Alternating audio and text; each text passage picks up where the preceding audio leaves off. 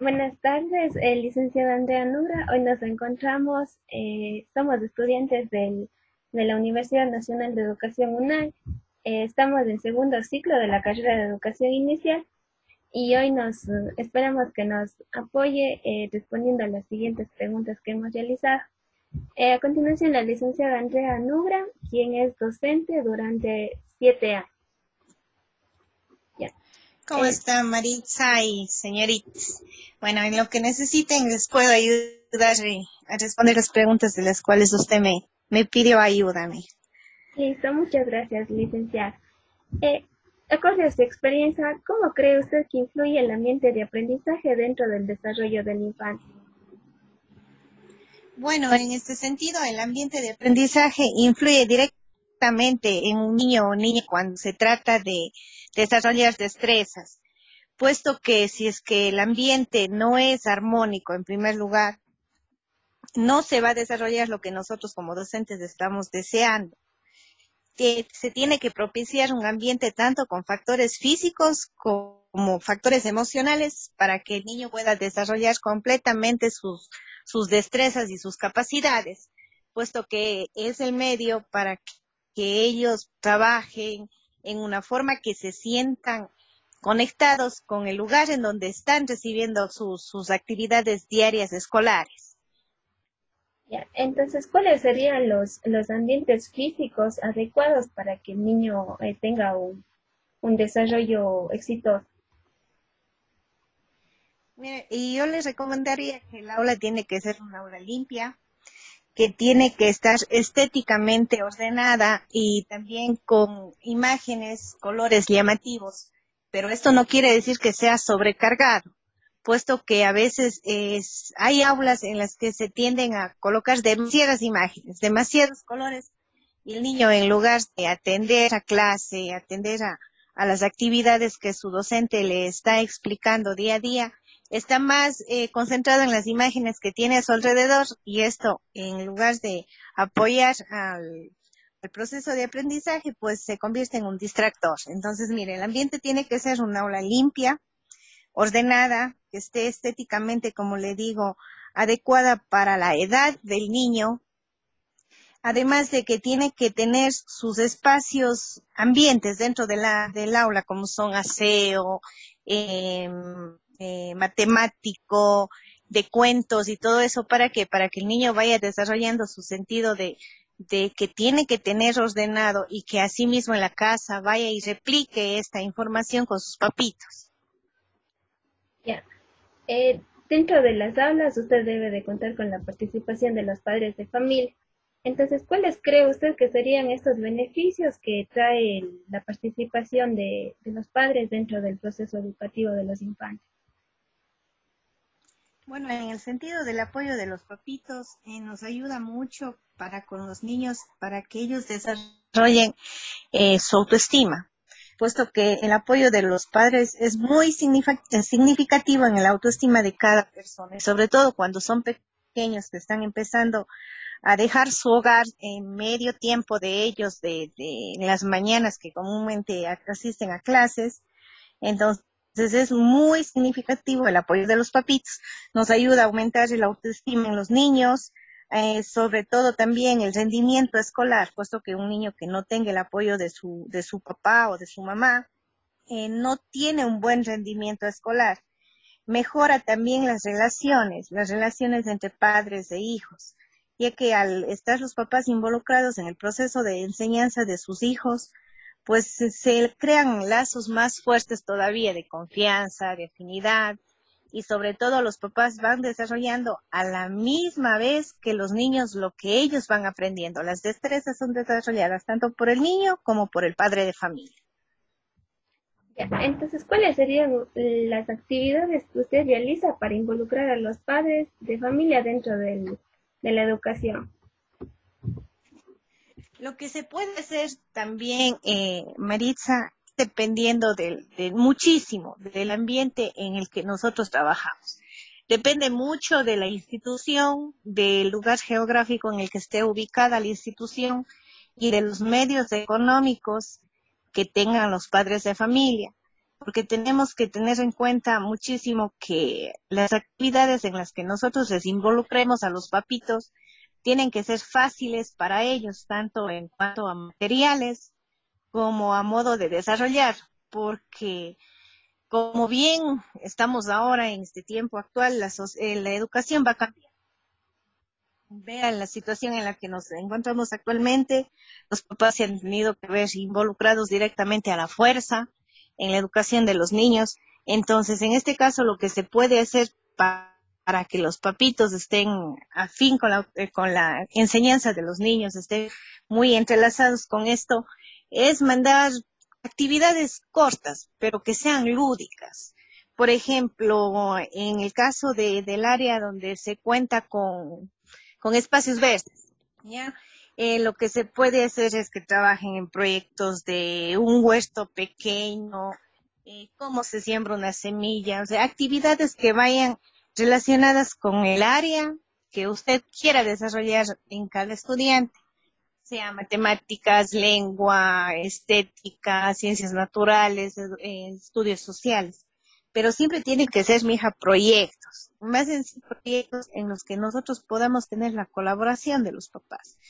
Y en cuanto a si son actividades ya netamente cognitivas, pues ahí ya nos tocaría tratar de hacer lo más sencillo posible para obtener esta ayuda de los papás sin importar cuál sea el nivel económico de ellos y también su, su nivel académico.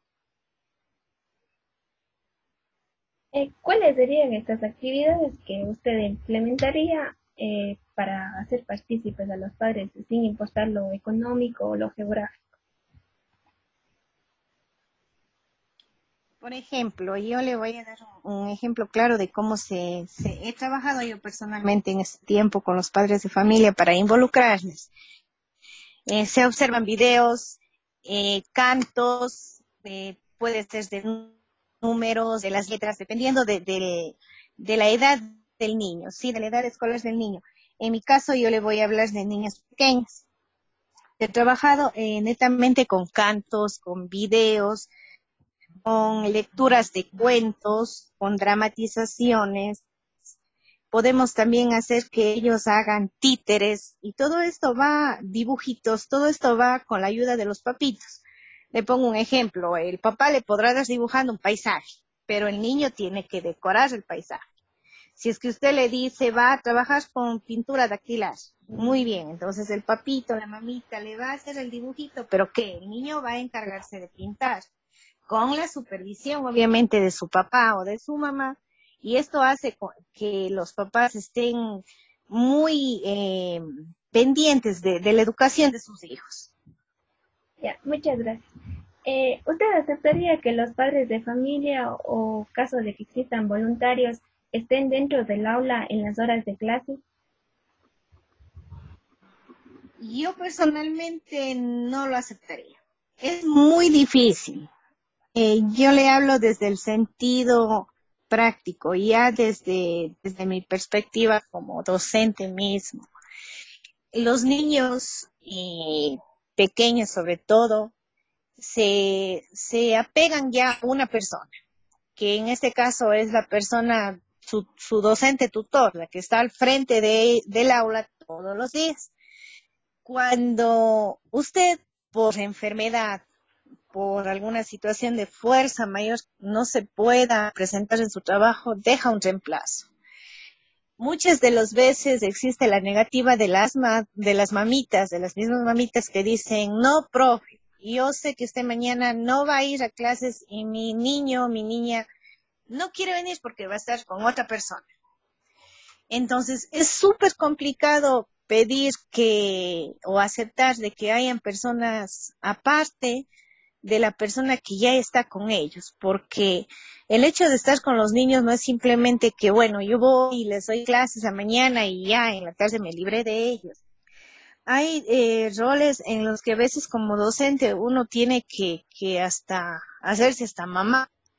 ¿Por qué? Porque muchas de las veces los papitos no se encuentran, pasan al cuidado de abuelitos, tienen problemas familiares y cosas así.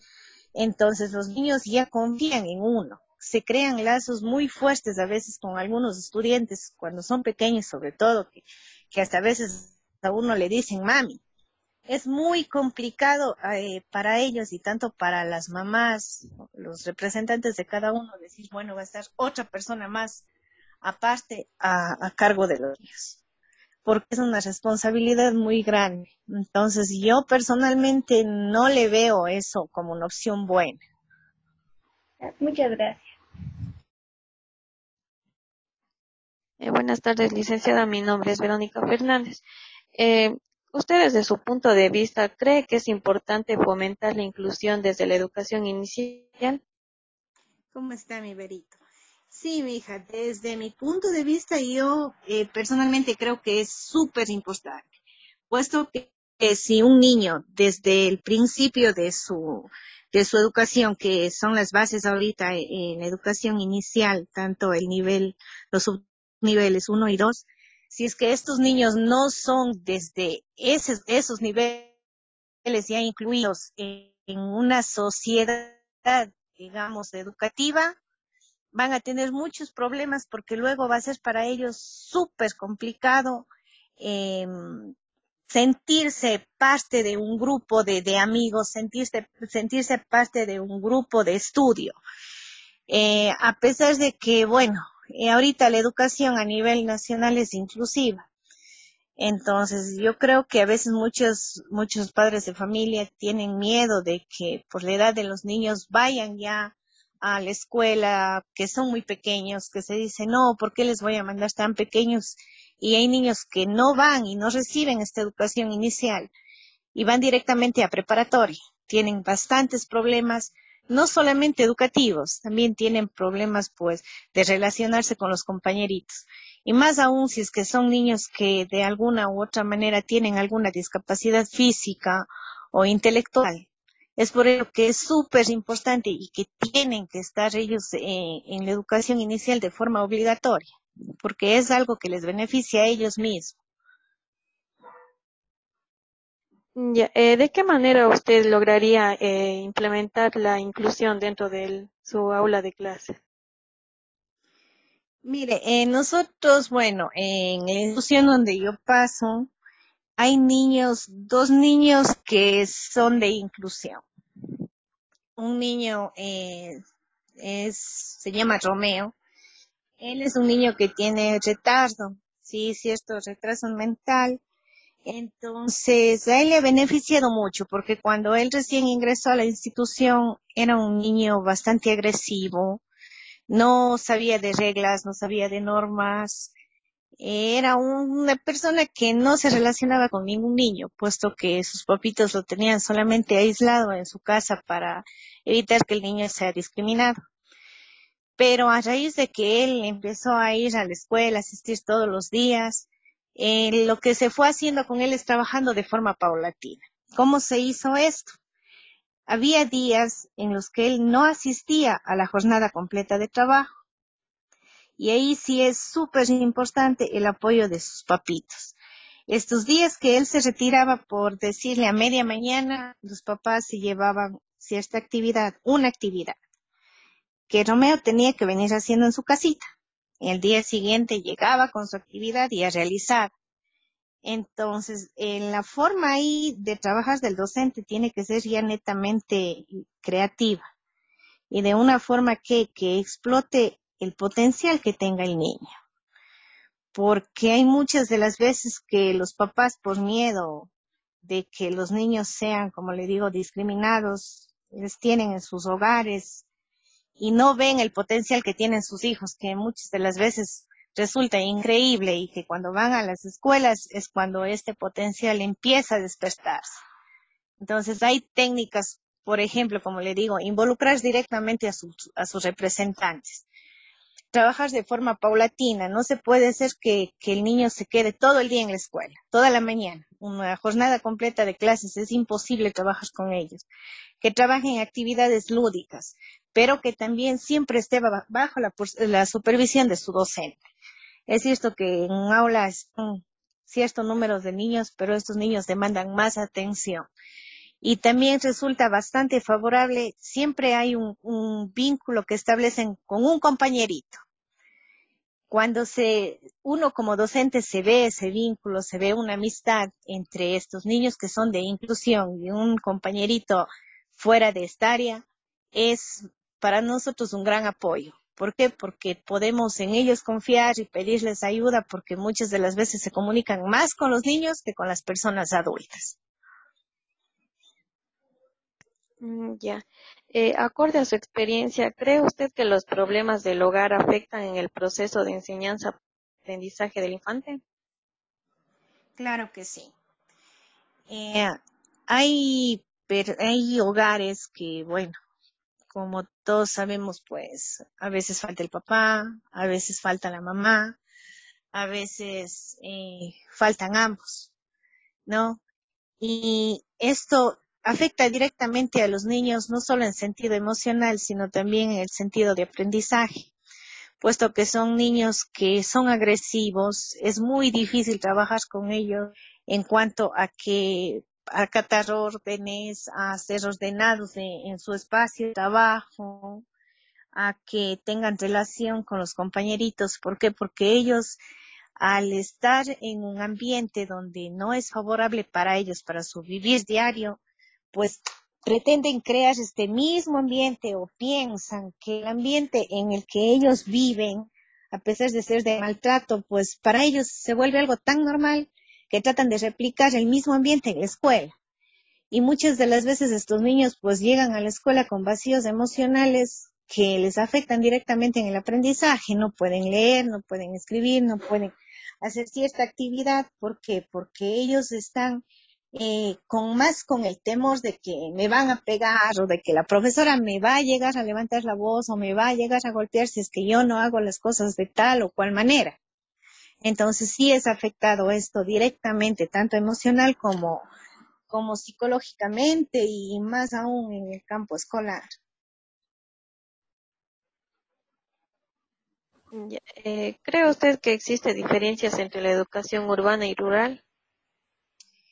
Bueno, tenemos que tener en cuenta que en nuestro país, pues el currículo nacional es flexible, ¿no? Este currículo se puede adaptar de acuerdo, de acuerdo a, a la realidad de cada institución, al lugar en donde está ubicada, pero que sobre todo pues da la flexibilidad ahora a los docentes de que cada docente escoja las destrezas que usted va a trabajar.